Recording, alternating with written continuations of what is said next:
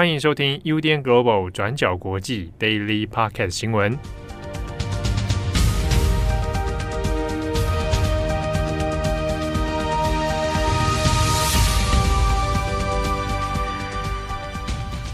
Hello，大家好，欢迎收听 UDN Global 转角国际 Daily Podcast 新闻。我是编辑惠仪，我是编辑木仪。今天是九月二十二号，星期四。那在今天节目的最后呢，我们有一个演讲的资讯想要跟大家分享。那我们放到节目的最后来跟大家说明。今天的一开始呢，我们有这个三则国际新闻要跟大家分享。那今天的第一则呢，我们先来讲俄罗斯。我们在昨天的 Daily 上面提到，普丁在台湾时间二十一号的下午发表了全国的电视演讲，那就宣布从即日起要在俄罗斯进行部分的军事动员。那这也是二战以来首次发动的军事动员哦。那经过一天的时间，俄罗斯境内现在掀起了示威抗议潮。目前估计大概有一千四百多位的抗议者被逮捕。那主要是集中在莫斯科还有圣彼得堡。我们先来讲一下这整个事件的经过。普丁提到要发起部分的军事动员，部分指的是这一次涉及的对象是曾经有军队服役的后备役军人。那目标是征召大概三十万人。普丁的理由是因为西方国家企图摧毁俄罗斯，那也强调说，俄罗斯的领土受到威胁的时候，就要不惜一切手段来捍卫国家主权，因此才有了这一次的部分军事动员。如果大家有印象，我们之前有提过，普丁当初开战其实是一直避免采取强制征兵的方式，那也一直试图在俄罗斯的社会里面营造一切如常的氛围。那因为他知道俄罗斯人其实反对大规模的动员，也不希望生活受到影响，所以普丁之前呢是以雇佣兵的方式来作战的。但是现在，普丁愿意冒险来采取部分军事动员的这个方式。业界也普遍认为，这反映了战况可能并不如俄罗斯预期。那这也意味着俄罗斯的军力应该已经耗尽。那即便呢，他们之前有使用雇佣兵，但是这些雇佣兵可能并没有真正在战场上面发挥作用。所以，普丁现在需要更多的兵力来扭转战争的局势。但是，尽管普丁希望透过这个动员的方式来协助在乌克兰的战争，但这可能非常危险哦。英国退役空军少将就有指出，要动员三十万人听起来是很多，但是重点在于这一些后备役的人士并没有受过训练，没有经验，也根本没有准备好。那如果上战场，会不会因此白白葬送性命？那而且呢，你要训练后备军，调动兵力，配备合适的作战装备等等，都需要时间，都需要训练。所以最快俄罗斯明年春季才可能可以有效地把这些后备役的军人投入战场。因此，就算是现在开始采取部分军事动员，那可能短期之内，俄罗斯还是很难改变现在的战争状况。好，那也是在普丁宣布部分军事动员之后，就跟普丁先前的担忧一样，俄罗斯国内掀起了大批的民众抗议。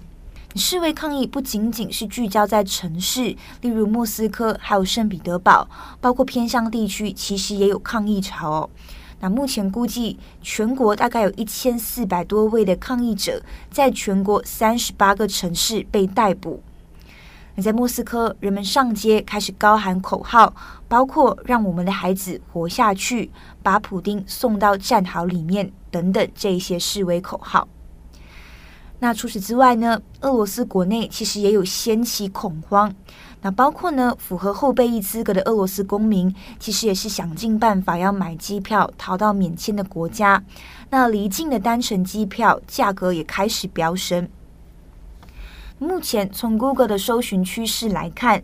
最热门的搜寻是如何离开俄罗斯，那甚至包括如何在家里折断自己的手臂。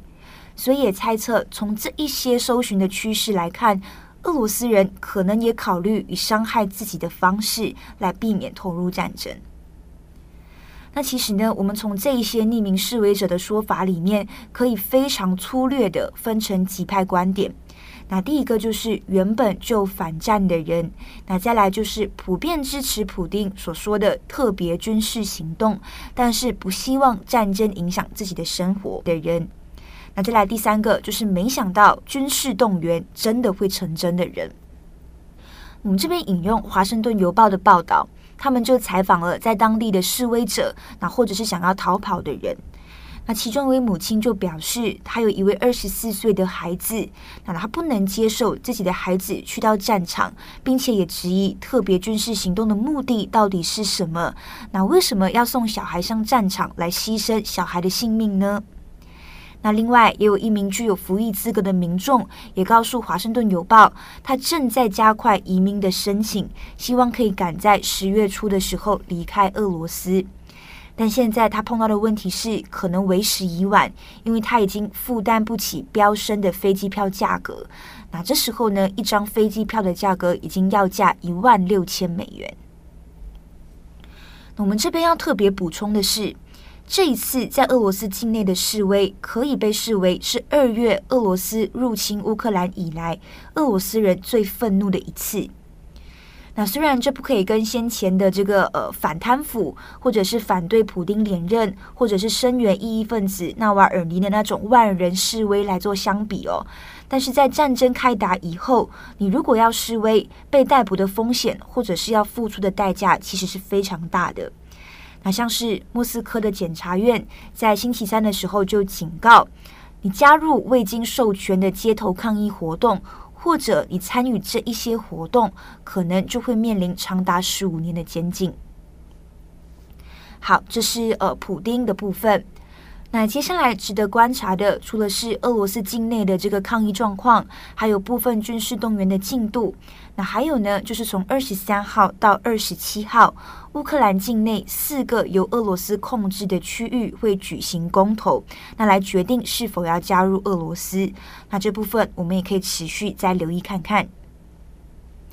那最后呢，我们这边小小补充一下，也是在二十一号举行的这个联合国大会演说。那这也是在疫情的两年之后，联合国大会恢复了实体的会议。那这次的大会内容主要是聚焦在乌俄战争的内容。那首先是由联合国秘书长古特雷斯发表开场演讲，那就表示世界正在面对不平等、那乌克兰战事等等的这一些难题。那接着呢，各个的成员国领袖也轮流发言，那包括法国、德国、日本。也都谴责俄罗斯的入侵行为。那其中，法国跟德国也指责普丁想要复辟帝国主义，还有殖民主义。那其他国家像是罗马尼亚、立陶宛等等呢，也呼吁国际社会来加强支援乌克兰。那我们这边可以提一下泽伦斯基的演讲内容。那在预录的影片里面，泽伦斯基就呼吁联合国来惩罚俄罗斯。那此外呢，也要求成立特别的法庭，还有赔偿基金。那同时呢，也希望可以取消俄罗斯在联合国安理会的否决权。那泽伦斯基这边也有指出，国际社会呢可以采用五点的方式来实现和平跟安全。那这五点的和平公式分别是：那第一点，对侵略罪的惩罚；那第二点，保护生命；那第三点，恢复国安和领土完整。第四点，安全保障。那第五点是乌克兰决心继续保卫自己，免受俄罗斯的侵略。那最后呢，泽伦斯基也有强调，中立不在乌克兰的和平方案里面。他就表示，当人类的价值还有和平遭受到攻击的时候，谈及中立的人是别有用意的。那泽伦斯基的这一番演说结束之后，那在联合国大会上面，其实有很多的代表都有起立鼓掌。那其中呢，俄罗斯代表就是坐在自己的位置上面没有起身的。好的，有关联合国大会上的演说，我们接下来来补充两个部分，一个是菲律宾，一个是伊朗。好，首先菲律宾的部分，昨天九月二十一号刚好是菲律宾前总统马可仕签署戒严令的五十周年哦。那他的儿子也是菲律宾的现任总统小马可仕，也首度在联合国大会上面进行了演说。那小马可仕他在一开场的时候就说，他代表着一点一亿位的菲律宾人，要带来促成和平跟正义的承诺。那他也重申，他的外交政策就是对所有的国家友好，也不会把任何人树立为敌人。那小马可斯也说，一九八二年，联合国在菲律宾的协助倡导之下，决议通过了和平解决国际争端的马尼拉宣言。那同年也通过了联合国海洋法公约。那在这之中，菲律宾也作为了一个示范，展现了在寻求解决分歧的过程之中，只能透过理性、和平跟正义的方法来解决。那讽刺的是，在小马可仕他发表这个演讲的当天，也是他的爸爸马可仕签署戒严令的五十周年哦。那当天中午，就有群众聚集到了菲律宾驻纽约领事馆的前面来进行抗议。那同一个时间，反马可仕家族的组织也在菲律宾大学举办戒严五十周年的纪念活动。那这场纪念活动上也聚集了上千位的民众，也有不少当年戒严的幸存者来参加。那这些幸存者跟他们的家人在受访的时候就说，他们到今天都难以相信马可仕家族居然会重夺政权哦。那他们也认为说，当年戒严时期的历史现在已经逐渐的被菲律宾的社会淡忘了，而且他们认为现在部分的年轻人甚至会怀疑当年受害者遭受酷刑对待的真实性。那也有左派的组织在这一连串的纪念活动中表示，他们希望可以借由这些活动，带着年轻人去重温戒严的历史，也纪念那些为菲律宾的自由献出生命的人。好，那第二个部分我们提到伊朗，我们在昨天的 Daily 上有跟大家分享到，伊朗上个礼拜有一个二十二岁的女性阿米尼。她因为没有包好头巾，而遭受到伊朗道德警察的强制逮捕，然后之后过了三天之后，就因为不明的原因死亡了。那这件事情就引发了伊朗民众的愤慨哦，进而发起了一连串的示威抗议，造成了不少的伤亡。那民众也试图在这些抗议行动中去厘清各种状况，例如说，阿米尼他的身体状况一向都是很好的。那为什么在被警察带走之后就无预警的身亡呢？还有，在二零二二年的伊朗，难道还需要过时的伊斯兰教教法跟道德警察来规定女生需要穿什么样的衣服、包什么样的头巾吗？那这起事件发生之后，不但国内引起了很大的纷乱哦，也受到了国际上的关注。包含联合国人权事务高级专员的办事处也对这件事情感到高度的关注。那他们不但呼吁伊朗要尽速展开调查，还要尽快的废除这个过时的强制规定女性穿着的法律。那在二十一号联合国大会上，美国总统拜登他也称赞了伊朗勇敢的公民跟妇女。他说，这些妇女跟公民现在正在街头上示威。确保自己的基本权利是被保护的，所以美国总统对于呃伊朗现在进行的这些示威啊，还有抗议这些行动，也表达高度的支持。但是反观，虽然伊朗的总统他自己也下令要彻查阿米尼的事件，但是从他跟呃伊朗政府他们的发表的言论上面，还是看不太出来他们对这件事情或是对这个议题有多么的重视。例如，伊朗外交部的发言人卡纳尼，他反而是谴责说，这些西方国家试图用所谓的人权问题来作为政治的筹码，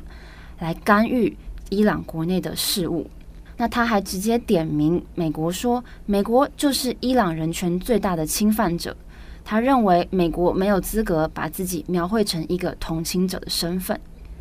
那后来，伊朗的总统莱西他也在联合国大会的讲台上指控美国对伊朗进行压迫，更强调自己才是伊朗人权的捍卫者。那他的这番言论也被外界解释说，身为总统都已经站在联合国的讲台上了，但是他还公开的无视这些国内人民的声音，所以引发了国内不小的批评。好的，那接下来我们最后一则新闻就来更新南韩的新闻。南韩首尔的地铁新塘站在九月十四号的晚上发生了一起跟踪杀人的事件。有一位二十八岁的女站务员，她因为多年以来被男同事跟踪跟骚扰，再加上她发现这位男同事在厕所设置了针孔的摄影机，在这样不堪其扰的状态下，她向法院提告。结果没有想到，嫌犯在法院一审判决出来的前一天，在这个女站务员巡视厕所的时候，拿刀把她刺杀身亡。当时发生事情的时候，其他的站务员跟民众都合力一起把这个嫌犯给压制住，然后警方也赶紧的呼叫急救队员，把女受害者送往这个医院来进行急救。但是在抵达医院的时候，他的心肺功能已经停止了。那在两个小时之后，也宣告死亡。好，这位嫌犯呢，他的名字叫做全周焕，今年三十一岁。那经过调查之后发现呢，他过去是有散布不雅内容的前科，也曾经因为对计程车司机施暴而被逮捕。那他跟这个被害人是在二零一八年同时考进首尔交通公社来工作的。当了四年左右的同事，那在这段时间，被害人就曾经收过全州焕他传来的超过三百封的骚扰简讯。那是一直到他发现厕所被装了监视器，受不了之后，才在去年的十月向泉州焕来提出控告。那在提告的隔一天，警方曾经紧急的逮捕了泉州焕。但是法院最后还是驳回了对泉州焕的拘票，让警方只能对这个受害者提供一个月的短暂的人身保护。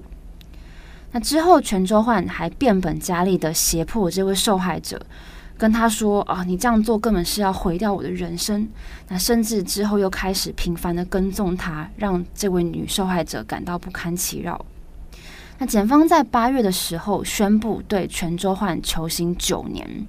然后排定法院在九月十五号一审宣判这个结果。那没有想到，就在宣判的前一天，受害者就被他刺杀身亡。那事后，全周焕在被警方逮捕之后坦承，他自己觉得会被检方求刑九年，这全都是因为这个女生造成的。所以他才从一个多月前就开始计划这个刺杀行动来进行报复。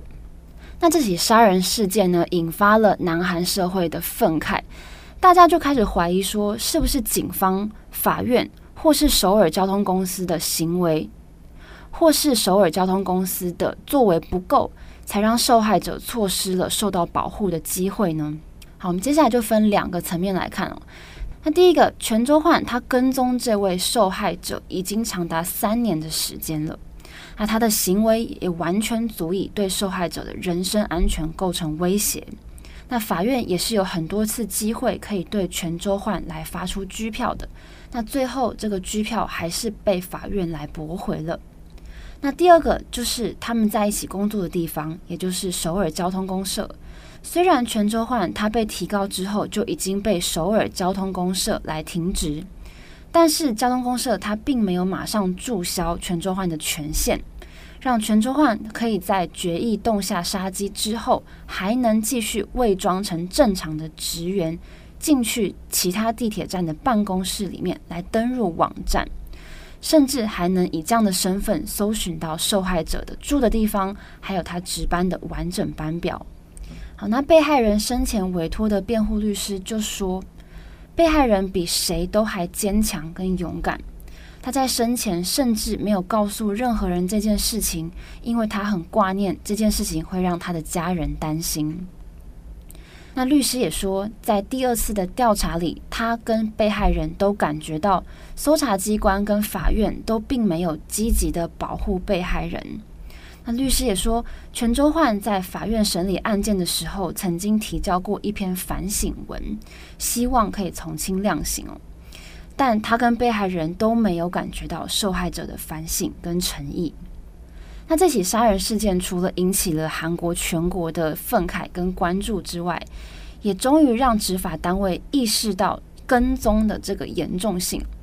所以警察厅长他也因此下令说，要重新调查目前所有在搜查中的一千七百个跟踪案件。那去年十月底，南韩的跟踪处罚法才上路，但是这个跟踪处罚法上路不到一年之内，就发生了这起严重的跟踪杀人案哦，所以就让大家怀疑说，这个处罚法的效用到底有多高？那警方到底能不能长期的监控这些跟踪者，或是在必要的时候及时采取必要的行动呢？这些问题就受到了外界很高度的质疑。那其实不止在韩国，这些跟踪骚扰的事件本身就是很难解决的问题，尤其是当公权力执行不够的时候，就会让加害者有一种。啊，大不了就多罚一点钱啊，或是反正私下和解就好了的这种心态，让更多的被害者会暴露在被骚扰、被跟踪，或是甚至在被杀害的危险当中。好，那如果听友们对于这个新闻事件详细的来龙去脉有兴趣，或是想要知道韩国女性家族部还有韩国社会是怎么样看这个事件的。好那我们今天也会发表一篇由我们的作者杨钱豪撰写的专栏文章。那这篇文章里，除了会有钱豪他在当地的即时摄影的照片，也会从社会还有制度的层面来探讨韩国跟踪骚扰的社会问题。好的，那么以上呢就是今天的几则新闻更新。节目的最后，想要跟大家分享，我们有一场就是校外的演讲。诶，好像也不是校外，反正就是一场演讲了。嗯，那时间是在九月二十六号星期一的晚上六点到八点。那地点是在台北大学。那这场演讲呢，主要是台北大学的这个播客社团邀请我们转角国际的这个主编啊。林奇浩先生，对对对，到现场呢去跟呃同学们，然后或者是跟其他有兴趣的人分享，就是身为新闻工作者，我们在做国际新闻的时候碰到哪一些问题，还有主要是针对我们自己编辑的一些经验谈啦。嗯，对。那所以如果大家有兴趣，然后刚好那一天也有空的话，也欢迎来就是台北大学的这个三峡校区来跟我们现场交流一下，我们都会到哦。对，那因为这个讲座其实也开放给校外人士嘛，嗯，只是需要事先报名，我们会把这个呃报名链接也放在资讯栏上面，所以大家如果有兴趣的话，就可以点击我们的资讯栏看看报名链接，嗯。最后呢，也跟大家分享一个小小的冷知识，算冷知识吗？不冷不冷，蛮热的。可能 Friends 的就是剧迷们都应该知道了，就是一九九四年九月二十二号的这一天呐、啊，是 Friends 开播的第一天。耶 以今年 Friends 已经二十八岁了。对，那 Friends 的生日跟林七号的生日，哎，是一样，同一天呢。对对对，今天早上买了蛋糕，小小帮他庆祝一下，让他尴尬了一下。对，而且他早上还先自告奋勇的跟大家说：“哎，需不需要帮帮大家买咖啡？”然后结果我们就呃把蜡烛点上，在办公室就是等七号进来。然后他进来的时候就端着三杯咖啡，看起来很可怜的样子。对，希望他之后可以常常帮我们买咖啡，自己莫名的许愿。好啦，祝福大家有一个美好的一天。我是编辑惠仪，我是编辑木仪，我们下一次再见，拜拜，拜拜。感谢你的收听。如果想知道更多资讯，请上网搜寻 UDN Global 转角国际。